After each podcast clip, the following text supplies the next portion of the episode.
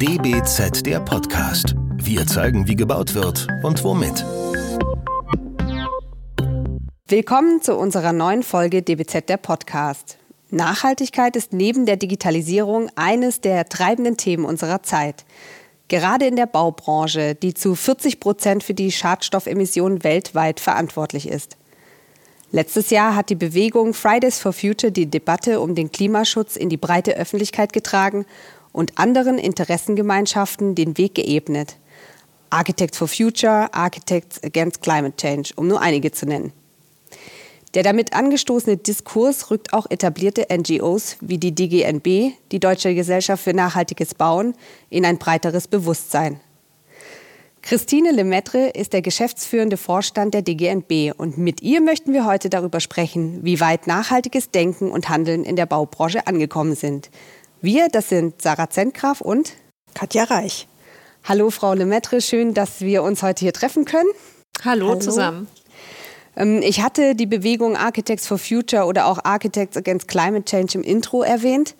Was halten Sie denn von diesen Zusammenschlüssen? Ja, prinzipiell finde ich das natürlich klasse, wenn, wenn sich Menschen engagieren, wenn auch Architekten sich zu dem Thema klarer positionieren und Engagement zeigen. Ähm, ich denke auch bei, bei dem, was Sie so im Intro auch angesprochen haben, wir müssen natürlich auch schauen, dass wir auf das aufbauen, was es schon gibt. Und da würden wir uns natürlich auch wirklich wünschen, dass das, was wir als DGNB machen, wir sind letzte Woche 13 Jahre alt geworden, also wir machen das schon eine Weile. Äh, wir haben über 6000 Zertifikate vergeben in mehr als 20 Ländern. Ähm, wir haben da sehr viel Wissen über die Zeit auch, auch generiert und da freuen wir uns natürlich auch über mehr Engagement, aber natürlich auch, dass man darauf zurückgreift. Sie haben es gerade gesagt, seit 13 Jahren sind Sie bereits auf dem Gebiet tätig. Das äh, ist eine lange Zeit, äh, in vielen Gremien dazu. Damit müssten Sie eigentlich einen recht guten Überblick über das weltweite Geschehen der Nachhaltigkeit im Bauwesen haben. Wo steht Deutschland denn im internationalen Vergleich? als eines der reichsten Länder der Welt mit, mit der Technologie auch, die wir haben und, und dem Ingenieurssinn. Ähm, ich denke, so eher im Mittelfeld. Ich denke, es gibt Länder, gerade auch in, im skandinavischen Raum oder so, wo man sehr viel mutiger und ambitionierter ähm, die Dinge tut. Ähm, in, in Deutschland ist man da doch teilweise etwas verhalten und natürlich zeichnet sich grundsätzlich, aber das ist kein deutsches Problem, die Bau- und Immobilienbranche doch auch durch eine gewisse Intransparenz aus. Jedes Gebäude ist ein Unikat, ähm, jede Planung fängt quasi nochmal von Null an. Wir sehen immer tolle Renderings über das, was geplant ist. Wir reden nie über das, was ist eigentlich daraus gekommen. Und von dem her haben wir da eigentlich auch nicht so richtig eine Fehlerkultur. Und deswegen denke ich eigentlich, dass wir eben diese systematische Transformation der Branche brauchen. Das ist das, woran wir als DGNB seit jetzt über 13 Jahren arbeiten. Ähm, und da ist schon noch Luft, ähm, das Ganze weiter umzusetzen und auch, wie wir es nennen, zum neuen Normal zu machen. Was könnte man sich denn bei äh, eben, wie Sie haben es erwähnt, Ländern wie Skandinavien abgucken? Was machen die anders? Wie gehen die anders ran an das Thema? Ich glaube, unbefangener. Also das äh, nehme ich zumindest wahr. Ich meine, wir haben in Deutschland da eben auch sehr starke äh, Lobbying-Interessen und natürlich sehr starke Interessen von unterschiedlichen Akteursgruppen. Und das, was man einfach in Skandinavien schon sieht, ist, dass die da mit einer größeren Unbefangenheit auch an die Themen rangehen. Ähm, Beispiel Kopenhagen, äh, die haben ja auch dieses ganze Mobilitätsthema ja komplett gedreht. Mittlerweile ist es mit die Vorzeigestadt, was das Thema Fahrradfahren angeht. Ähm, genauso auch, wie es jetzt um Nachhaltigkeitsthemen geht, ähm, dass es einfach bei uns wahrscheinlich auch durch äh, die Strukturen, die wir haben, auch das föderale System, doch auch immer mit, mit sehr langen Wegen verbunden, mit sehr viel Diskussionsrunden, mit sehr vielen unterschiedlichen Interessen. Es gibt ja unterschiedliche Standards zur Zertifizierung von Nachhaltigkeit. BREEAM, LEED, DGNB. Diese sind ja ganz oft gekoppelt an die jeweiligen Länder, wo sie angewendet werden. Macht es denn Sinn, in der Frage der Nachhaltigkeit national zu denken? Ich denke, es ist wichtig, dass ein Zertifizierungssystem ähm, auch den Kulturkreis, aus dem es kommt, repräsentiert und dass es aber auch natürlich mehr ist als, ich sage immer böse, der Sticker neben der Tür. Also das Ziel ist, kann nicht das Zertifikat sein, ähm, sondern das, was man sich eigentlich überlegen muss, ist, was ist eigentlich das Ziel für mein Gebäude? Was macht mein Gebäude besser? Und ähm, deswegen ist es natürlich wichtig, ein Zertifikat zu nutzen, das aus dem nationalen Kontext kommt, das so wie das DGNB-System sehr stark auch aus dem Verständnis dessen, wie wir in Deutschland oder in Nordeuropa planen und Planung verstehen, auch entwickelt wurde, eben auch als Planungstool. ähm, um daraus zu lernen. Aber natürlich, wenn es dann um die internationale Anwendung geht oder über die Übertragung in andere Länder, dann ist es ganz wichtig, dass man diesen Adaptionsprozess auch zulässt, dass man eben auf die lokalen Anforderungen Rücksicht nimmt, dass man auf die Normen und Standards verweist. Wir arbeiten ja schon seit 2009 auch international. Es gibt äh, vergleichbare Organisationen wie wir, also Green Building Councils in Österreich, Schweiz, Dänemark und seit einem halben Jahr in Spanien, ähm, die sich für das DGNB-System entschieden haben. Und mit allen machen wir dann eine Pilotphase und adaptieren quasi das System auf die lokalen Gegebenheiten. Und das ist, finde ich, ganz wichtig, gerade wenn man international guckt. Wir sehen ja eigentlich diese diesen Trend der Vermcdonaldisierung, um es mal böse zu sagen. Das heißt, wir sehen Downtowns auf der Welt, die überall gleich aussehen, überall stehen die Glashäuser rum. Äh, je nach Klimazone kann man die nur noch mit Energie heilen, die schlechte Architektur. Und da sieht man eigentlich gerade im Thema Stadtbild und Architektur, wie schlecht und wie falsch es ist, wenn wir mit dieser One-Fits-All-Mentalität in der Welt arbeiten. Und deswegen hat auch ein Zertifizierungssystem meines Erachtens nach die Verantwortung, diese diese Öffnung zu gewährleisten und sich eben darum zu kümmern, dass es nicht eins zu eins angewendet wird. Und wir arbeiten ja auch international. Aber wir zertifizieren nirgendwo nach den deutschen Kriterien. Das würden wir auch nicht unterstützen, weil das macht einfach keinen Sinn, weil wir in Deutschland einfach gewisse Randbedingungen haben, auch Verfügbarkeiten von Bauprodukten. Die haben sie in China nicht. Das heißt, sie müssen dort sich mit den nationalen Gegebenheiten auch auseinandersetzen, damit es eben nachher nicht um die Plakette geht, sondern dass das Haus wirklich besser geworden ist. Gibt es denn sowas wie einen Austausch zwischen den einzelnen Zertifizierungen, die es weltweit gibt? In gewisser Weise, also mit einzelnen Akteuren, ja. Also ich habe es ja gerade angesprochen, wir kooperieren jetzt seit einem halben Jahr mit dem spanischen Green Building mhm. Council. Die haben das Wertesystem, also ein lokales System in Spanien entwickelt und ähm, vertreiben das quasi auch. Und natürlich gibt es da dann eben auch einen inhaltlichen Austausch. Das kommt immer ganz drauf an. Ich denke, was einfach wichtig ist, ist, dass man als Organisation und auch als Zertifizierungsgeber da auch die gleichen Inhalte verfolgt. Und ähm, von dem her gibt es dann natürlich einen Austausch, gerade in Europa, auch mit den französischen Akteur, Akteuren. Die haben das HQÖ-System. Ähm, da ist zum Beispiel auch das Thema Ökobilanz schon mit adressiert. Das ist ja eins mit der, der Hauptthemen auch im DGNB-System, auch etwas, was total neu war, als wir das vor zehn Jahren vorgestellt haben. Da wurden wir gerade international so ein bisschen belächelt als die deutschen Streber eine Ökobilanz von dem ganzen Haus zu machen. Das geht ja gar nicht. Man hat die Daten nicht. Ähm, mittlerweile reden alle über Ökobilanz. Da müssen wir dann schon manchmal sagen, ja, so einfach ist es nicht oder es geht ein bisschen anders. Ähm, und in Frankreich zum Beispiel hat man eben auch so Ökobilanzthemen schon sehr früh, auch in der Zertifizierung. Und klar gibt es da dann auf europäischer Ebene auch Austausch und Abgleich und Zusammenarbeiten. Werden wir doch mal ein bisschen konkreter. Was genau müsste man denn tun, um eine zukunftsfähig gebaute Umwelt weltweit zu realisieren? Wie kann das aussehen? Was für Maßnahmen sind erforderlich? Also ich glaube, eine große Stellschraube ist in unserer Planungskultur, ähm, dass man sich in der Planung die Zeit nimmt und sich dort auch wirklich mit unterschiedlichen Aspekten und Variantenstudien beschäftigt, dass wir das ist auch natürlich in Deutschland etwas, wo wir uns sehr dafür eingesetzt haben bei der Überarbeitung des äh, Gebäudeenergiegesetzes. Im Grunde müssen wir auf CO2 als Zielgröße umschalten.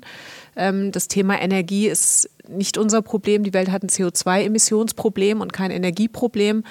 Ähm, das heißt, wir müssen da auch in den Planungen die richtigen Zielgrößen verankern. Wir müssen schauen, dass man in der Planung und in Entscheidungsprozessen ganzheitlich denkt, das heißt über den gesamten Lebenszyklus, was die Emissionen aus den Baumaterialien, aus dem Betrieb angehen, aber auch aus den Kosten. Ich glaube, das ist ein ganz großes Thema. Wir müssen, ich übersetze Nachhaltigkeit auch immer als Zukunftsfähigkeit und qualitätsvolles Bauen. Ich denke, wir brauchen generell ein anderes Qualitätsverständnis für Bauen. Wir müssen weg von dem schnell und günstig, was heute einfach Usus ist. Es geht eigentlich nur um Budgets und wenn das Gebäude fertig ist, dann kümmert sich ja jemand anders drum.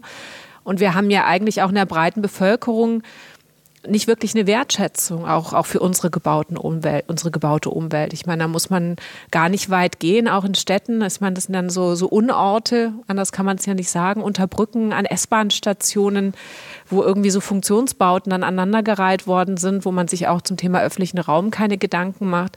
Und ich glaube, auch dieses Qualitätsverständnis für Bauen und das, was es auch für uns Menschen bedeutet, diese, diese Veränderung brauchen wir ganz, ganz dringend, gerade in Zeiten des Klimawandels. Weil unsere gebaute Umwelt ist eine Umwelt, die können wir gestalten, dass wir uns darin wohlfühlen. auf vieles andere werden wir einfach reagieren müssen. Und dieses Verständnis im Bauen, das ist, glaube ich, generell global noch eine sehr, sehr große Herausforderung, weil man da eben eher in diesem Kopieren auch ist, wo, wo Modernität ist dann quasi der Glaswolkenkratzer und ob der dann irgendwo im Arabischen in der Wüste steht oder in New York oder in Hongkong oder in Mumbai, direkt neben dem Slum, ist den Leuten aktuell egal. Und ich glaube, da spielen schon auch gerade die Architekten und Planer eine sehr, sehr große Rolle bei ihrem Bauherrn, für diese Themen zu sensibilisieren und auch vielleicht mal kritische Themen anzusprechen und nicht nur zu sagen, der hat das so gewollt, dann mache ich das so. Ähm, und da muss man natürlich schon auch sagen, was ist eigentlich eine Definition für eine gut funktionierende Stadt? Also dieses immer Streben nach vorne und nach Modernität bringt natürlich gerade im, im Stadtentwicklungsthema und im Gebäudebereich auch viele Nachteile mit sich, wenn man es eben nicht differenziert betrachtet. Wenn wir mal in eine positive Zukunft schauen, wie würde denn ein nachhaltiges äh, Stadtquartier im Jahr 2050 bestenfalls aussehen? ja, das ist eine schöne Frage. Also ich glaube, dass der Hauptindikator, ob ein Stadtquartier oder ein Gebäude gut ist und zukunftsfähig ist, wenn die Menschen sich dort gerne und lange aufhalten. Das heißt, ich glaube, eine gut funktionierende Stadt oder ein Stadtquartier 2050, das ist eine Stadt, wo sie einfach sehen, dass die Menschen sich dort wohlfühlen, dass sie den Raum nutzen, dass sie sich draußen aufhalten, auch in, in Freiflächen, dass sie sich auch gerne im Quartier aushalt, aufhalten, äh, dass es eine gute Durchmischung gibt. Das ist, äh, glaube ich, ganz, ganz wichtig. Von eben auch äh, Kinderspielmöglichkeiten, Aufenthaltsqualitäten ähm, dass einfach das im Ganzen funktioniert, dass es natürlich ähm, mit dem Fokus auf den Menschen gebaut und betrieben wird, also eben auch weg von dem, was wir jetzt ja viele Jahrzehnte haben, immer diese Dominanz dann eben auch des, des Autos, dass wir dort eben über andere Mobilitätsformen sehen oder Mobilität in der Art und Weise gar nicht mehr wahrnehmen, sondern dass wir im Grunde eigentlich idealerweise dort ähm, einen Lebensraum sehen, in dem sich Menschen wohlfühlen. Und wenn wir dann in die Gegenwart schauen, bei welchem Gebäude finden Sie Nachhaltigkeit, also gerade auch im Gebäudezyklus, umfassend und besonders beispielhaft umgesetzt? Na gut, da gibt es ja schon einige aus, aus unterschiedlichen Aspekten. Ähm, eins, was mich jetzt äh, sehr beeindruckt hat, war ähm, das neue Alnatura Headquarter in Darmstadt äh, mit der Stampflehmfassade. Das ist, glaube ich, jetzt das größte Lehmgebäude in Europa. Ähm, und äh, das ist mal so das eine. Ich bin ja auch Bauingenieurwesen mal studiert vor langer Zeit. Ähm, aber das Tolle eigentlich war innen das Raumgefühl. Also dieser, dieser Raum mit, mit sehr viel Tageslicht, ähm, sehr stark eben auch für, für den Menschen gemacht. Obwohl es ein großer Raum ist, hat man sich einfach sehr wohl gefühlt. Die Akustik ist, ist grandios, das Licht. Ähm, und sowas finde ich dann schon toll, dass einfach so ein Unternehmen dann auch sagt, wir machen sowas Innovatives, wir, wir gehen da einen anderen Weg äh, und wir bauen im Grunde für unsere Mitarbeiter. Und das ist eben kein Gebäude, wie wir leider eben viele sehen, äh, da weiß man gar nicht, wer der Nutzer ist und die werden einfach gebaut und dann kommt halt irgendwie ein Nutzer rein. Ähm, und ich denke, das sind eigentlich auch die Gebäude, die sich dann auch auszeichnen, nämlich da, wo man wirklich in einem integralen Planungsprozess für den Nutzer sich intensiv Gedanken gemacht hat und dann eben auch diese Durchmischung auch im Stadtquartier dann sicherstellt. Da gibt es ähm, ja mittlerweile auch tolle Beispiele, wo einfach dann auch öffentlicher Raum mitgeschaffen wird mit einem Gebäude, weil das ist ja nicht das Gebäude alleine, es muss ja als Teil der Stadt auch funktionieren und auch verstanden werden.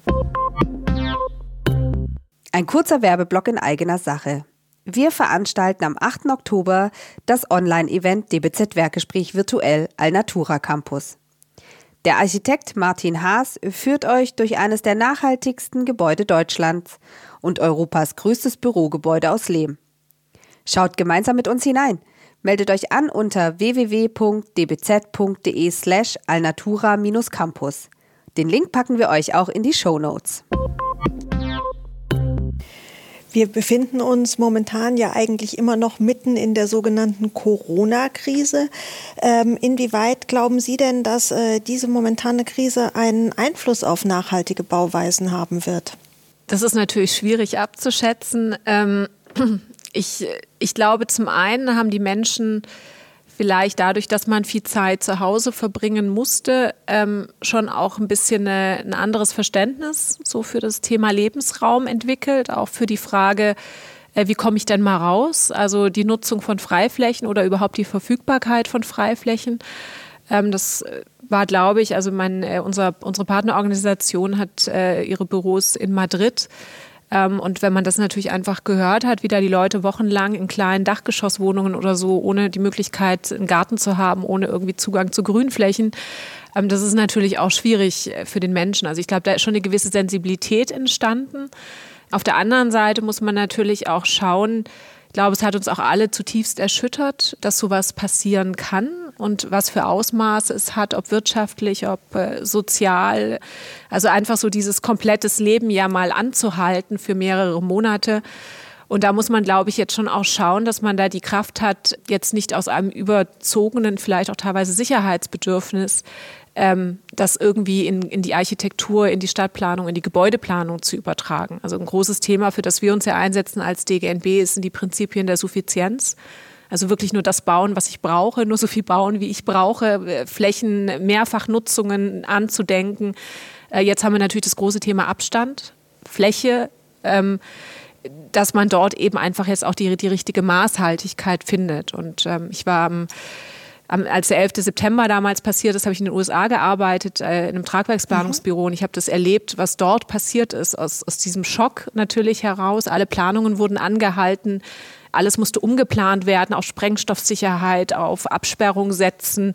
Und, aber wir bauen natürlich für die nächsten 50 Jahre, vielleicht auch für die nächsten 100 Jahre. Und das glaube ich, da müssen wir jetzt schon schauen, dass wir auch auf Kurs bleiben. Und die Herausforderung unserer Zeit ist das Thema Klimaschutz und den Klimawandel zu begrenzen äh, und müssen da einfach jetzt auch gucken, wie können wir da auch mit diesem Sicherheits- und Gesundheitsbedürfnis richtig umgehen und jetzt nicht anfangen, auf einmal Dinge anders zu denken und grundsätzlich anders zu planen. Ich glaube, wir waren da schon oder sind auf dem richtigen Kurs. Also ich habe es ja vorher gesagt, auch mit dem Thema Ökobilanz, also dieses Verständnis, die grauen Emissionen überhaupt mal anzuschauen von Baumaterialien, das ist ja in den letzten Jahren erst mal so weit gekommen, dass irgendwie alle mal drüber sprechen und man sich anfängt, darüber Gedanken zu machen.